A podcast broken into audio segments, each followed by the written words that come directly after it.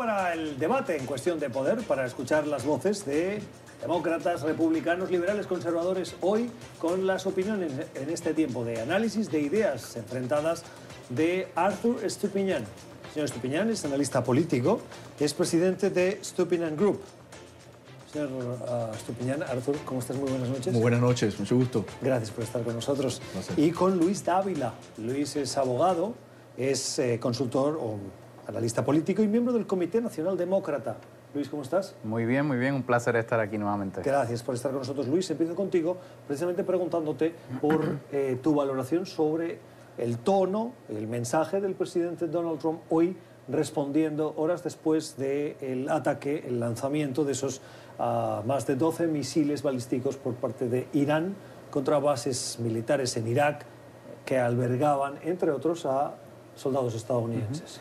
Lo, primero que quiero decir es, pues, eh, mis pensamientos están con, ¿verdad? Con los, miembros de las Fuerzas Armadas estadounidenses que están, ¿verdad?, allá, eh, sus familias que están acá pensando, sufriendo, eh, pensando qué, qué, va a pasar, qué va a ocurrir con ellos. El mensaje del presidente me pareció un mensaje vacío. yo creo que él ha quedado claro que él ha improvisado demasiado, ha tomado esto como un juego. Eh, las, las eh, acciones, toda acción tiene una consecuencia y hemos visto cómo eh, Irán ahora ha respondido. no se sabe si, si, la forma en que respondió fue adrede, ¿verdad? No, no hubo ninguna fatalidad en, en, este, en este caso. No se sabe si fue adrede, si fue una manera de ellos decir, ¿verdad? nos estamos defendiendo, pero cuidado, puede venir más. claramente están respondiendo el presidente. Eh, no, no, me parece que es una situación muy delicada eh, y que podría eh, repercutir o tener unas consecuencias aún más nefastas. Obviamente nadie quiere ninguna guerra, pero el presidente Trump de nuevo está uh -huh. demostrando su liderazgo en que no se va a permitir que Irán eh, controle a los Estados Unidos y continúe matando, asesinando a norteamericanos. Irán es responsable de, eh, de matar y, muchísimas lecitudes a, a, personas, a soldados americanos con sus, eh, con sus bombas, etc. Así que el presidente Trump, yo creo que una vez más, vemos el liderazgo y vemos que Irán ahora sí respeta a los Estados Unidos. Este señor, el general Soleimani, debía de haber sido eliminado hace 20 años y hubiéramos tenido menos, muchos menos muertos norteamericanos. Pero desafortunadamente los presidentes podemos decir los dos, republicanos y demócratas, dejaron que este eh, criminal, este asesino de Soleimani continuara. El presidente Trump dijo no más. Pero eh, quiero preguntar una cosa, con la muerte del general eh, Soleimani, uh -huh. ¿se termina el problema? Porque la respuesta es no. Bueno, la respuesta es que Irán continúa con su estrategia para desestabilizar, eh, presionar a Estados Unidos para la retirada de la región, correcto. etcétera, etcétera. Eh, terminar con el conflicto eh, implica el uso de fuerza bélica. El, el, presidente Trump le ha demostrado a Irán que los Estados Unidos tiene un nuevo sheriff, como se dice aquí en los Estados Unidos, tiene un nuevo líder y no vamos a permitir, ni tenemos miedo a Irán, ni tenemos miedo de que ellos eh, puedan continuar actuando sin ningún tipo de impunidad. El presidente Trump ha hecho lo correcto.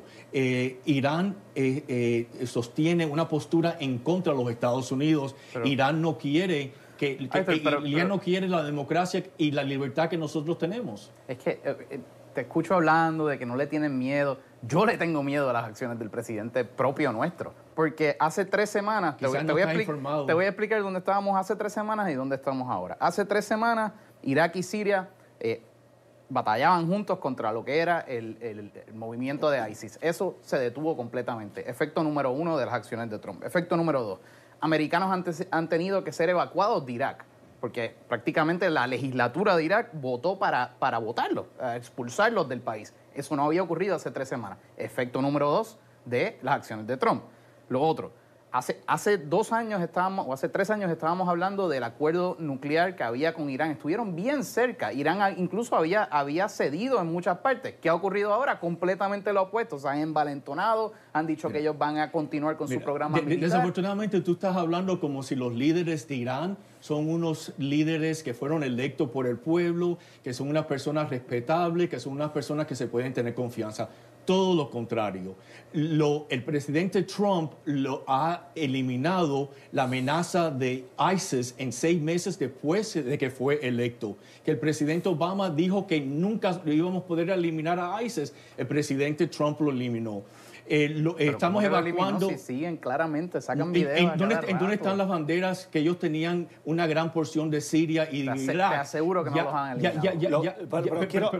déjame matizar. no, pero, esa amenaza ya no existe. No, déjeme matizar. Eh, lo que ha eliminado el presidente Trump con la coalición, en seis meses. Con la coalición internacional es el control de parte del territorio iraquí y eh, de Que el presidente Obama dijo que nunca lo íbamos a poder hacer. De acuerdo. Pero una cosa es la eliminación del control del territorio y la otra la desaparición del Bueno, es un proceso. de acuerdo, pero no, no, ha desaparecido. Quiero hacer la puntualización porque es un matiz importante. Se deja de controlar territorio, pero la existencia del grupo sigue. Pero el presidente Trump dejó que los generales americanos tomaran las acciones necesarias para esa amenaza y ese control, como usted bien dice, ya no existe. Generales eh, eh, expulsados hoy día de Irak. Están expulsados, todos están expulsados. ¿Qué control vamos a tener en Irak bueno, si no estamos ahí? Bueno, pero y eso es porque el presidente Obama dejó que los iraníes se tomaran más y más control de Irak.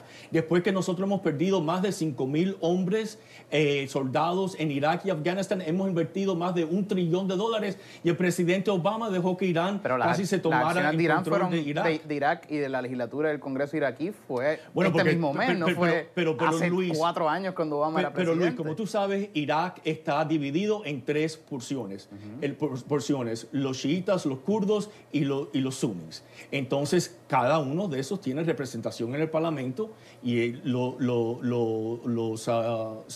los shiats están están tratando de que Irán tenga más control. Y, y, el presidente Trump ha tomado el liderazgo que desafortunadamente ha estado vacante en la Casa Blanca. Pero es un liderazgo que, que está falto de conocimiento especializado. Conocimiento.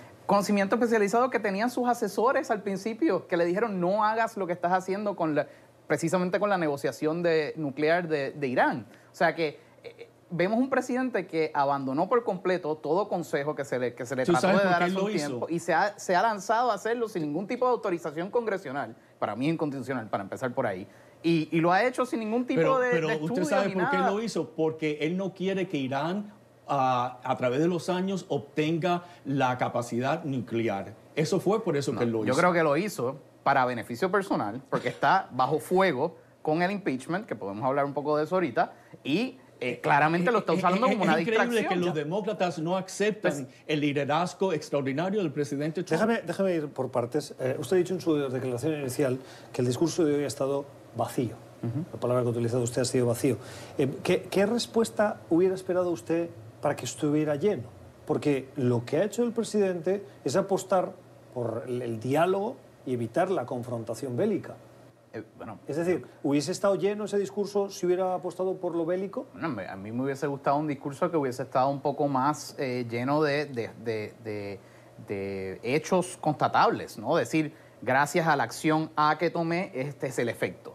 Eh, hemos salvado tantas vidas. O me he comunicado hoy con los líderes de ambos de ambos grupos, de X o Y, para asegurar que la seguridad de nuestras tropas... Yo no escuché nada de eso hoy, no escuché la, nada de eso. La realidad es que los iraníes lo único que hicieron fueron, eh, eh, lanzaron los misiles a, a, lugares que no tienen ningún tipo de pérdidas humanas, etc. Ellos tuvieron que hacer eso para demostrar a su pueblo que ellos están actuando en contra de los Estados Unidos, pero en la realidad no tienen ningún tipo de consecuencia. La presidenta de la Cámara de Representantes, Nancy Pelosi, en las últimas horas ha insistido en que quiere introducir una resolución en la Cámara que controle, que reduzca, la palabra control la utilizan los demócratas, los poderes del presidente en cuanto a conflictos se refiere.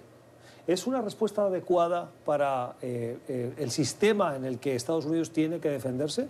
La, Casa, la Cámara de Representantes y los demócratas deben de concentrarse en los asuntos que ellos fueron electos para ayudar la reforma migratoria, la reforma de educación, la reforma de salud, bajar los precios de, los medicamentos, etc.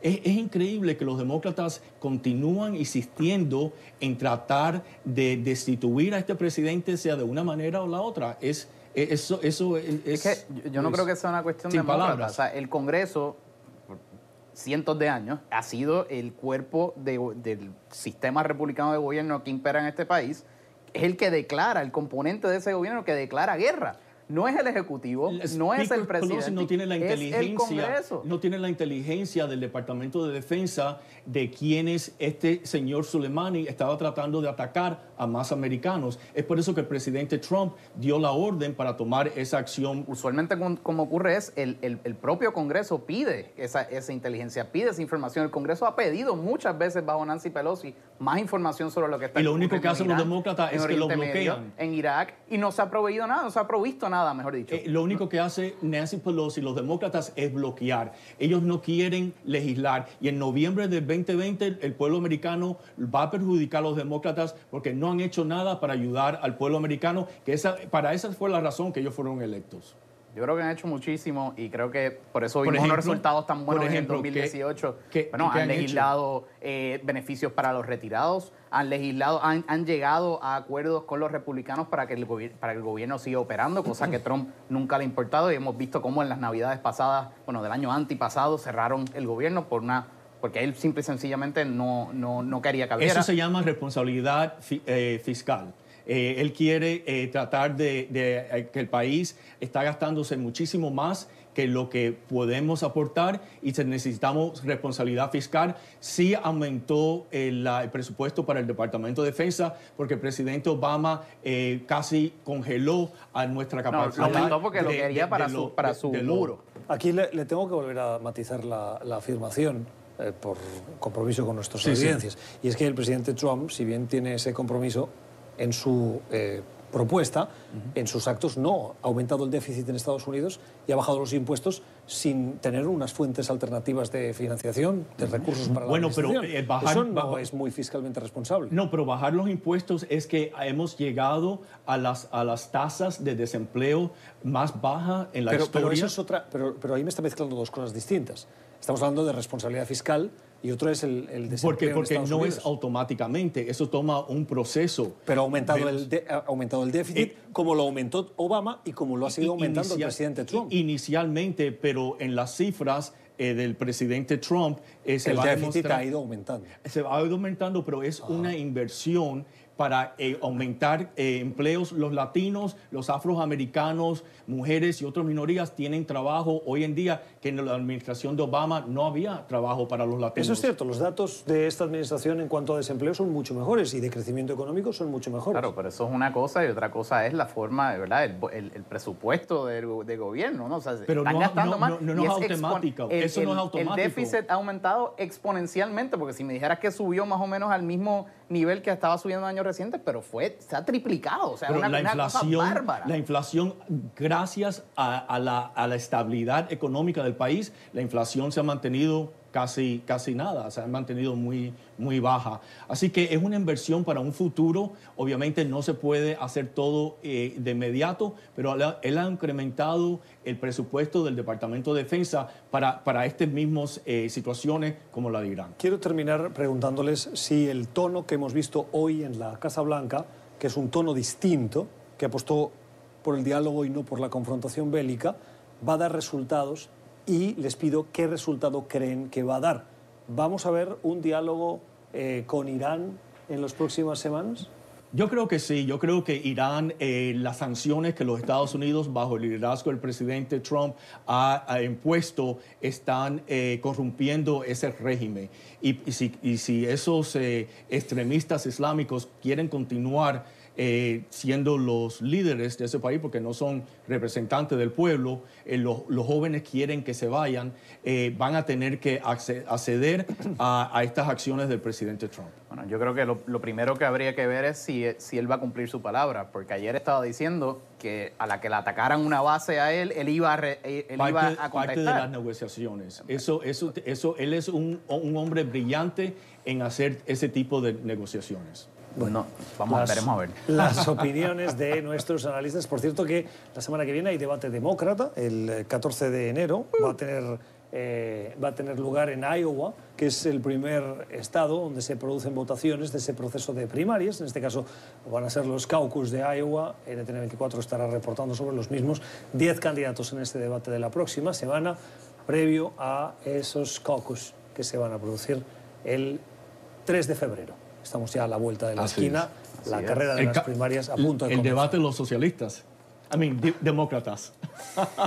Señores, hasta aquí nuestro debate de hoy. Arthur Estupiñán y Luis Dávila, gracias por haber Gracias, estado con nosotros. gracias. Ustedes, como siempre, pueden volver a escuchar este debate en nuestro podcast y suscribirse. Las mejores conversaciones de cuestión de poder. Búsquenos en Apple y en Spotify. Ya regresamos.